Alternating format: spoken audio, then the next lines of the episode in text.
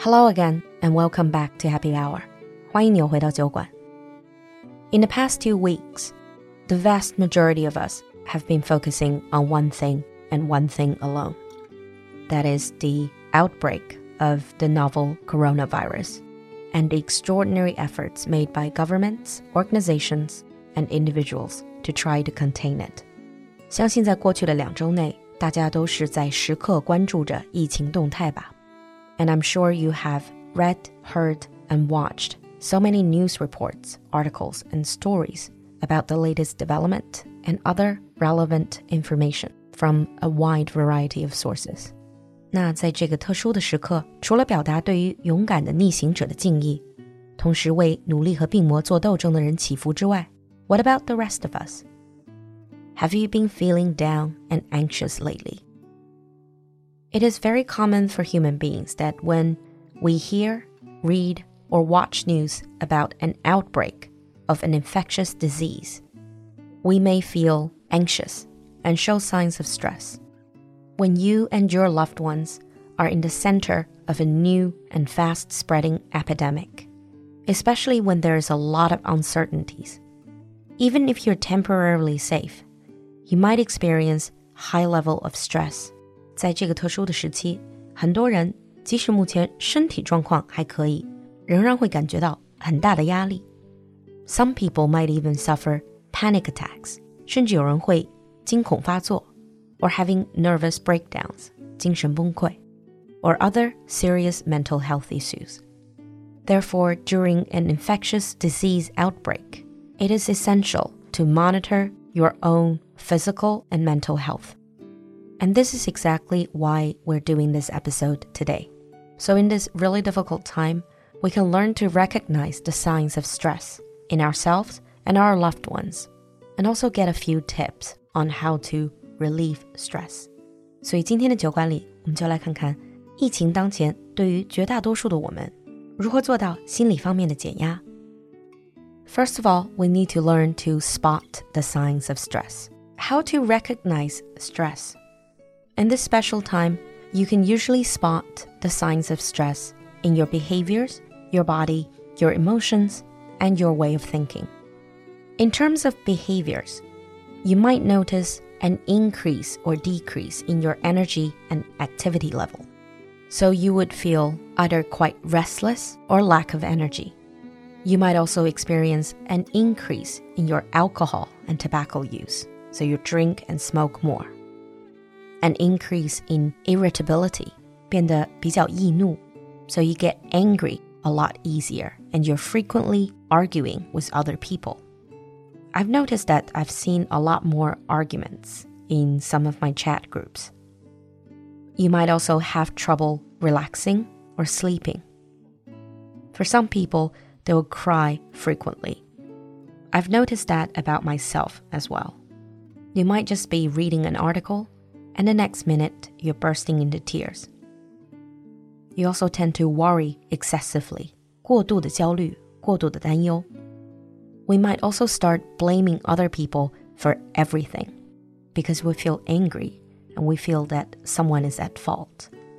And you might experience inability to feel pleasure or have fun. So you lose all pleasure and fun in life. Those were the behavioral signs. 刚才说的是行为方面的变化。You might also show physical signs. For example, you might have stomach problems, headaches, and other pains. You might experience change in appetite. Some people might also become easily startled. 很容易受到惊吓, easily startled. Moving on to emotional change. It is very common in times like this for people to feel anxious and vulnerable. 除了焦虑，我们还会感觉非常脆弱，或者有深深的无力感。It is also very common for people to feel depressed or overwhelmed by sadness. It is okay for us to feel sad, but when you're overwhelmed by sadness, that means there's too much sadness. You can't function anymore. You can't handle it anymore. 被巨大的悲伤感淹没。 You might also feel guilty. This is something I have also been experiencing. I feel that it's my fault that I cannot really do much to help people in need. And you might also feel angry about the situation. Whilst all of these emotions are very common signs of stress, stress can also be displayed as not caring about anything. 对什么事情好像都很漠然、不在乎的心理， 可能也是压力的一种表现。So we talked about behavioral signs, emotional signs, and physical signs. Stress can also be shown in the way you think. For example, feeling confused, having trouble concentrating and thinking clearly, or having difficulty making decisions. One thing to keep in mind is that even if you're at little or no risk of getting sick, any of us may experience serious distress during an infectious disease outbreak. If you or someone you know shows signs of stress that we just talked about for several days or weeks, then it's very important for us to try to relieve that stress or get any help that we need. So, how do we cope with the situation? And how do we relieve the stress? And here are three tips to share with all of you. The first one keep things in perspective and don't inflate the risk. Keep things in perspective, meaning having a clear head so you see the big picture. Stay rational and don't inflate, meaning to exaggerate the risk. 要客观的看待事情的整体大局，不要过分的夸大风险。 Since we can access information on so many devices now, it is important that we set limits on how much time we spend reading or watching news about the outbreak. You'll want to stay up to date on news of the outbreak, especially if you have loved ones or you yourself are in places where many people have gotten sick. But make sure to take time away from the news to focus on things in your life that are going well, that you can control. Our brains are used to taking something that sounds scary and unknown and inflating the risk of it actually happening to us. 我们的大脑呢，在听到未知、危险的信息的时候，会本能的去放大这种危机感。It's part of our brain's intrinsic, built-in fight or flight response. 这个 fight or flight 是人类在遇到威胁的时候一种本能的反应，就是或战或逃。 When your brain is in that mode, it is likely to exaggerate and inflate the risk of it actually happening to you.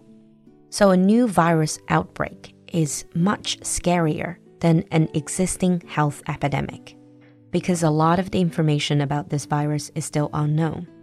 And many sources of information online and social media might overemphasize or even sensationalize the problem and its accompanying risks. The second tip is to get the facts and avoid overconsumption of media. 第二点，获取可靠的信息来源，而对各种各样的媒体信息不要过度摄取。Avoid overconsumption of media. Find people and resources you can depend on for accurate health information. Learn from them about the outbreak and how you can protect yourself against illness if you're at risk. 大家也知道，现在在网上 Traffic is everything. 流量为王. And the longer you watch or read something, the more money companies can make, whether it's online, on the TV, or on your phone.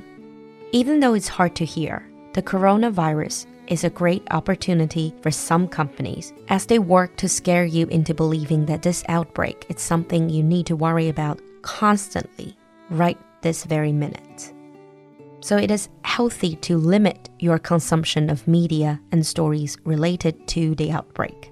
Scientists and public health officials are working overtime to better understand the virus and are looking at ways to limit its impact. Trust in their work and efforts. And the last tip is to pay attention to your body, feelings, and spirit.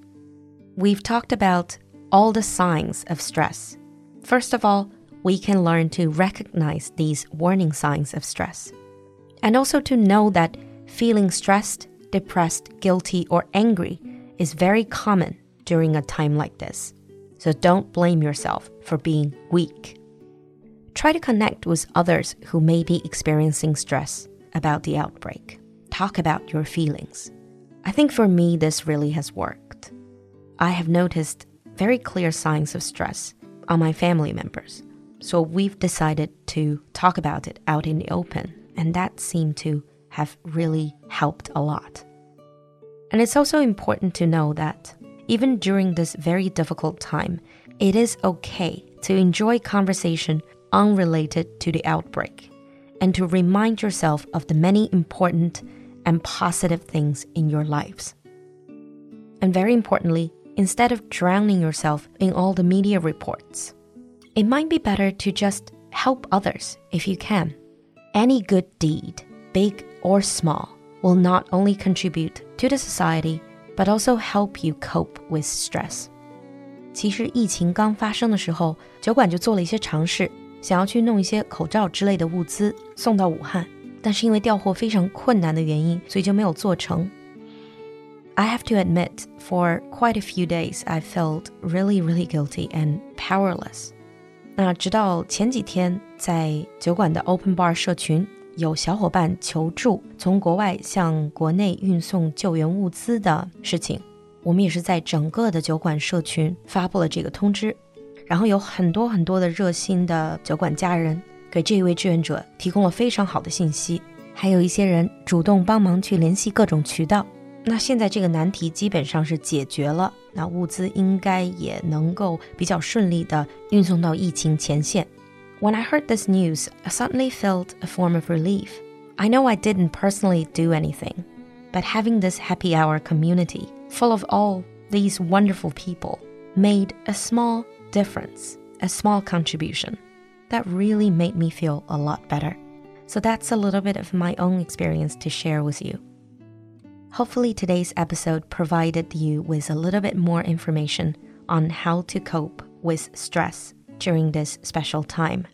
Even if just a few people who listened to this episode can benefit from it, then for me, it's totally worth the effort. In the end, I just want to mention a lot of the content in today's episode is cited and sourced from the website of Substance Abuse and Mental Health Services Administration of the United States. So if you want further information, check out their website. 最后在这里祝所有的小伙伴们以及你们所爱的人 physically and mentally healthy, and we will get through this. 我们一起加油. We'll see you next time. Bye.